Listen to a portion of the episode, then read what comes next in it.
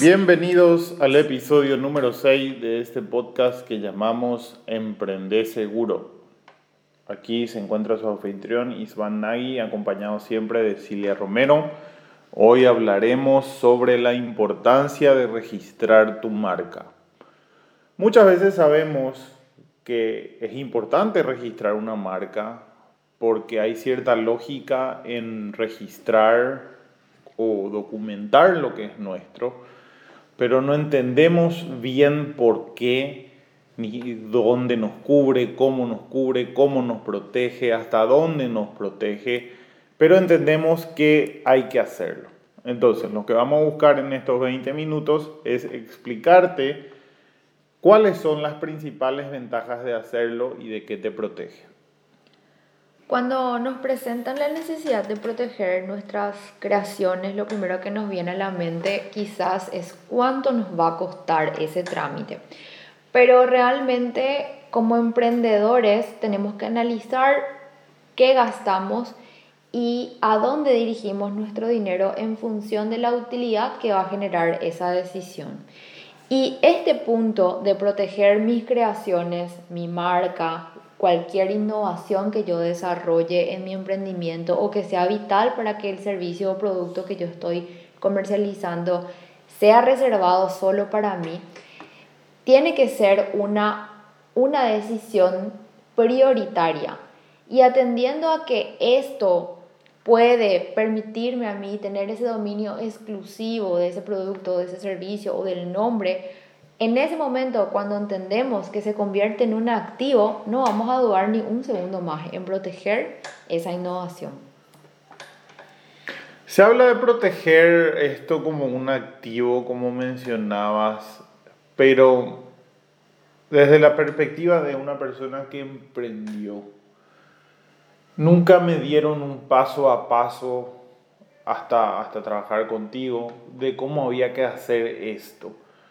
Simplificando eh, el camino que debe tomar el emprendedor, ¿dónde uno empieza? ¿Qué es lo que yo tengo que tener para registrar mi marca?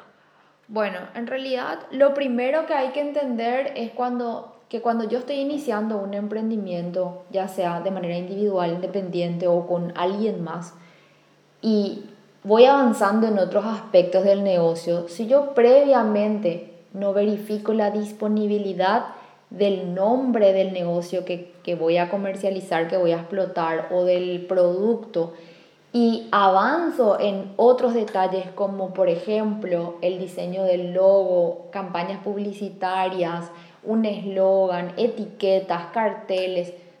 Si la marca que yo escogí está protegida o pertenece a alguien más o alguien lo registró o lo solicitó primero, toda esa inversión que hice en relación a, a otros avances de mi negocio va a ser dinero perdido porque voy a tener que volver a reiniciar todos esos procesos nuevamente con una marca que sí esté disponible. Entonces, respondiendo a tu pregunta, ¿qué es lo primero que tengo que hacer antes de emprender? Revisar la disponibilidad de esa marca que yo quiero, con la que yo quiero identificarme o identificar mi producto para ver si se encuentra disponible. Y acto seguido, si se verifica esa disponibilidad, solicitar su registro en la Dirección Nacional de la Propiedad Intelectual. ¿Cómo se realiza esa petición? Bueno, lo primero que hay que entender que es que este este trámite está reservado únicamente a un tipo de profesional específico, un abogado. O sea, vos, emprendedor independiente, no vas a poder gestionar ese trámite solo. Y tampoco puede hacerlo cualquier abogado. Tiene que ser un abogado agente de la propiedad intelectual, o sea, una persona que esté habilitada para realizar esa acción específica. Una vez que identificamos al profesional, le conferimos un poder, le, firmamos un poder para que esta persona nos pueda representar y el profesional tiene que registrar ese poder en la DINAPI. ¿Qué significa eso? Le tiene que contar a la DINAPI que a partir de ese momento va a representarte a vos como emprendedor y como futuro titular de la marca que querés registrar. Una vez que este proceso está finalizado, este profesional está habilitado para solicitar el registro de la marca y puede presentar las solicitudes ante la DINAPI en las clases o en las categorías determinadas. Hay que entender que la ley de marcas y la protección que ofrece la ley de marcas está eh, clasificada en categorías por tipos de producto y de servicio. Por lo tanto, la denominación que yo quiero proteger tiene que suscribirse únicamente a aquellos productos o servicios que están vinculados a mi negocio. Bueno, entonces yo entro, me imagino que la DINAPI tiene una página pública donde yo puedo ver si está o no disponible la marca y con esa información recurro a un agente de la propiedad intelectual que es un abogado. Exactamente, la DINAPI tiene una base de datos pública. Eh, actualmente el sistema que está vigente es un sistema internacional que se llama IPAS. Eh, lamentablemente este sistema no es muy amigable con el público en general porque para realizar la búsqueda se necesita cierta expertise.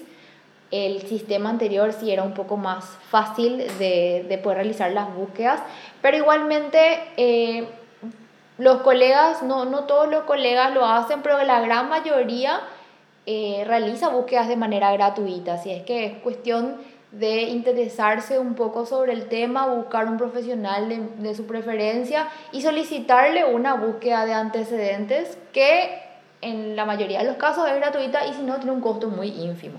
Entiendo. Entonces, si yo abro, vamos a ir a un ejemplo práctico, abro, abro una despensa en la despensa voy a vender todo tipo de alimentos y quiero llamarle despensa la esquina. ¿Yo puedo registrar ese nombre? Sí, no, ¿por qué? Lo que puedes hacer es solicitar una petición de registro en la DINAPI previa disponibilidad del registro eh, puedo llamarle a mi negocio la esquina siempre y cuando no haya otra marca ya registrada en el mismo rubro. Hablaste de una despensa. Esta despensa comercializa una diversidad de productos alimenticios, de limpieza, eh, puede decirse también del hogar. O sea, hay una variedad de tipos de productos. Entonces el servicio que ofrece esta despensa es una comercialización de esos productos varios, lo que se enmarca en la categoría número 35 del clasificador de NISA de la décimo primera edición, que es la actual edición vigente en la tomada por la ley de marcas. Y esa, esa categoría lo que abarca es la posibilidad de que ninguna otra persona en la clase 35 pueda llamarse la esquina si es registrada y otorgado su, su, registro por la DINAPI. Ahora bien, si hay otra persona que tiene una imprenta e imprime libros y quiere ponerle la esquina, lo puede hacer a menos que vos no quieras que esta persona lo registre, entonces también registres la marca en la categoría 16 de productos relacionados a imprenta. Entiendo, entonces si yo quiero proteger una marca, tengo que proteger en las categorías que yo creo que me van a afectar o que voy a usar. Entonces, me imagino que este manual de categorías estará público en algún lado. Sí, eh, pueden buscar como clasificación NISA décimo primera edición o entrar a la página de la DINAPI que se actualiza constantemente con las clasificaciones aprobadas de manera anual. Ahí está toda la legislación vigente, está todo el marco legal, las resoluciones, decretos y las clasificaciones internacionales adoptadas. Bueno, supongamos que superó el proceso, nadie registró la esquina, eh, mi abogada, en este caso la doctora Romero, me sugiere registrar en la categoría 35, que es comercialización de productos. ¿Cuándo yo voy a ser dueño de mi marca? Bueno, cuando uno solicita el registro de la marca, obtiene lo que se llama el derecho de prioridad. ¿Qué es el derecho de prioridad? Es la posibilidad de que yo pueda tener una protección parcial de mi marca ante terceros. Es decir, si hay otra persona que posterior a mi solicitud presenta una petición de la esquina en la misma clase, primero se decide mi solicitud, luego la de la otra persona. El trámite demora aproximadamente 14 meses en culminar, es un proceso largo, se tiene que atravesar por diferentes tipos de exámenes, de verificaciones, de análisis por parte de la Oficina de Marcas de la DINAPI. ¿Por qué? Porque yo estoy dándote a vos una exclusividad en el uso de una palabra o de un diseño y por lo tanto la DINAPI necesita cerciorarse de que no está infringiendo derechos nacionales o extranjeros.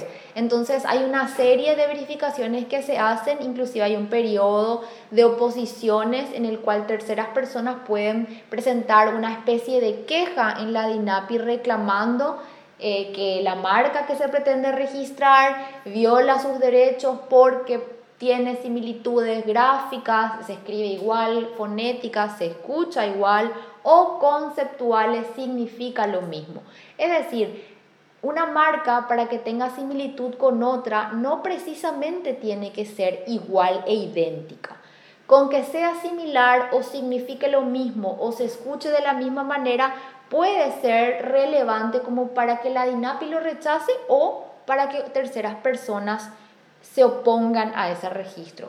Si transcurrido el periodo de 14 meses no hay objeciones, no hay oposiciones, no tenemos ningún dictamen que nos sea favorable al registro, entonces ahí la DINAPI va a decidir otorgar o no el registro. En todos los casos, la DINAPI, la Dirección Nacional de la Propiedad Intelectual, es la única que decide si te otorga el registro de marca o lo rechaza. Ciertamente hay instancias de reclamo que yo puedo hacer de manera local o en, eh, administrativa o en sede judicial, pero es la DINAPI la que decide si otorga o rechaza el registro. Y en ese momento, cuando se emite la resolución de concesión y cuando la DINAPI emite el certificado de registro, es cuando yo soy realmente dueño de mi título. Es como si fuera un auto. Vos lo sacás a crédito, lo vas pagando, pero cuando completas el pago, tenés el título, ahí es realmente tuyo el vehículo. De la misma manera, se cumple ese mismo o ese procedimiento parecido con un registro de marca. Vamos a suponer que ya transcurrieron todas las instancias y la DINAPI me otorgó la marca y yo me voy caminando un día y veo que en Fernando de la Mora, yo vivo en Asunción, en Fernando de la Mora alguien abrió despensa en la esquina. ¿Qué yo puedo hacer ya siendo dueño de mi marca? Bueno, el registro de marca otorga a su titular la el dominio absoluto y la exclusividad en el uso de la marca en la clase que le fue conferida. O sea, si es un banco que se llama La Esquina, bueno, quizás podríamos discutir. Pero si es una empresa del mismo rubro, en la misma categoría, que hace lo mismo que, que, que vos haces y que protege los mismos servicios o productos que vos tenés registrada, bueno, en ese caso hay dos alternativas. Una alternativa es la del diálogo, en donde a través de un abogado, o puedes hacerlo vos mismo inclusive, sin embargo no tiene la misma fuerza, se realiza una intimación de cese de uso en donde se le comunica a esta persona, porque puede no saber que esa marca está registrada, que la marca que está usando pertenece a otra persona y se le da un plazo para que deje de usar. ¿Qué, es una intimación? Suena algo muy complicado. Bueno, una intimación es una nota en la cual un abogado le comunica a la persona de un hecho determinado y le ordena a eh, dejar de hacer o le manifiesta las consecuencias que puede acarrear el no dejar de hacer. O sea, le está avisando que está haciendo mal algo y que eso tiene consecuencias. Exactamente, le está diciendo esta marca que está usando está registrada, pertenece a fulanito, eh, te recomendamos que dejes de usar en un plazo de cinco días. Si no lo haces, vamos a iniciar acciones judiciales. Es un trámite que se realiza de modo a agotar una instancia administrativa. ¿Qué significa eso? De modo que la persona cuando reclama en sede judicial le pueda decir al juez, señor juez, yo le pedí, le dije que deje de usar mas no me hizo caso, entonces tengo únicamente que recurrir, recurrir a vuestra señoría para manifestar mi reclamo y para que se haga justicia. ¿Y cuál es la otra opción? ¿Yo le puedo alquilar mi marca, prestar mi marca? Claro, la, una opción es yo no quiero que esta persona utilice de ninguna manera, bajo ningún concepto. Y la otra es no me disgusta que esta persona lo utilice, pero me gustaría que me pague por el uso. Entonces ahí yo puedo conceder licencias de uso parciales o totales. Quizás mi despensa cerró y yo ya no quiero más, no quiero más realizar el comercio, pero transfiero mi marca o, la, o permito que esta marca sea utilizada por otra o, u otras personas y cobro dinero por el uso mensual o anual. Y eso yo ya defino con la persona según lo que yo quiera. Claro, es un... No tiene un valor fijado. No, es un acuerdo entre partes. Ok. ¿Qué no es recomendable a la hora de registrar una marca? Eh, se escuchan muchos rechazos porque tiene palabras genéricas. ¿Podrías desarrollar qué, qué implica una palabra genérica al momento de registrar una marca? Bueno, como te comenté, el proceso de registro de marca es bastante largo y atraviesa por diferentes etapas y oficinas en donde se analizan diferentes asuntos. Uno de ellos es eh, no solamente si hay otra marca parecida, sino si esta denominación que vos querés registrar cumple con los requisitos de la ley y no tiene prohibiciones que la misma taxativamente establece. Por ejemplo, los requisitos de la ley es que sea novedoso, que no haya ninguna otra marca parecida. Las prohibiciones de la ley es que no describa el servicio. Por ejemplo, si yo tengo una farmacia, no le puedo llamar venta de medicamentos. Eh, no, porque está describiendo el servicio que yo estoy ofreciendo. O si tengo una panadería, no puedo llamarla la panadería de, de fulana, porque estoy describiendo lo que estoy haciendo. Tampoco puede tener palabras genéricas o de uso común o de uso necesario para el comercio. Por ejemplo, seguro, bancos, eh, despensas, todas estas palabras que eh, son muy comunes, genéricas y son necesarias para que las personas puedan ejercer otro tipo de actividad. Yo no me puedo adueñar de la palabra aseguradora, no me puedo adueñar de la palabra comercio, no me puedo adueñar de la palabra banco. Otra de las previsiones eh, y que en esta recaen eh, muchas personas es que, por ejemplo, utilizan los colores patrios, los símbolos nacionales, eh, utilizan símbolos de la moneda local, entonces estas también son prohibiciones. No se puede usar nada que es relacionado a Paraguay. Nada relacionado a Paraguay va a ser otorgado por la DINAPI porque eso es son símbolos nacionales patrios protegidos por la Constitución Nacional. Me imagino que aplica lo mismo para clubes, por ejemplo. Eh, los clubes son entidades privadas, Así es que deberán registrar ellos sus, sus respectivas marcas y proteger sus denominaciones de manera independiente. Otra de las prohibiciones que invoca la ley es también eh, aquellas palabras o denominaciones que están eh, fuera de la moral o de las buenas costumbres. Eh, yo no puedo llamarle a mi, a mi negocio con una palabra grosera, por ejemplo. Claro, o, no sé, un caso específico que manejamos un rechazo fue una organización social que se llamaba Yapiro Colectivo y fue rechazada porque no, no cumplía con los requisitos del orden y las buenas costumbres según los criterios administrativos de la INAPI en ese momento. Que es la entidad que decide sí o no al final. Exactamente. Bueno, muy interesante este proceso de registrar marcas. Si quieren más información, pueden contactar con Cilia Romero.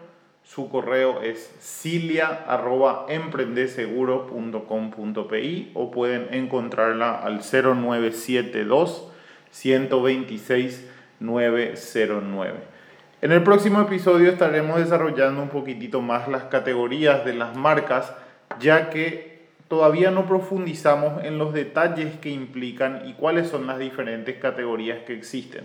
Queremos que el emprendedor esté capacitado y que tenga todas las herramientas disponibles a mano para poder lograr registrar correctamente su marca y proteger lo que le pertenece. Los esperamos en el próximo episodio.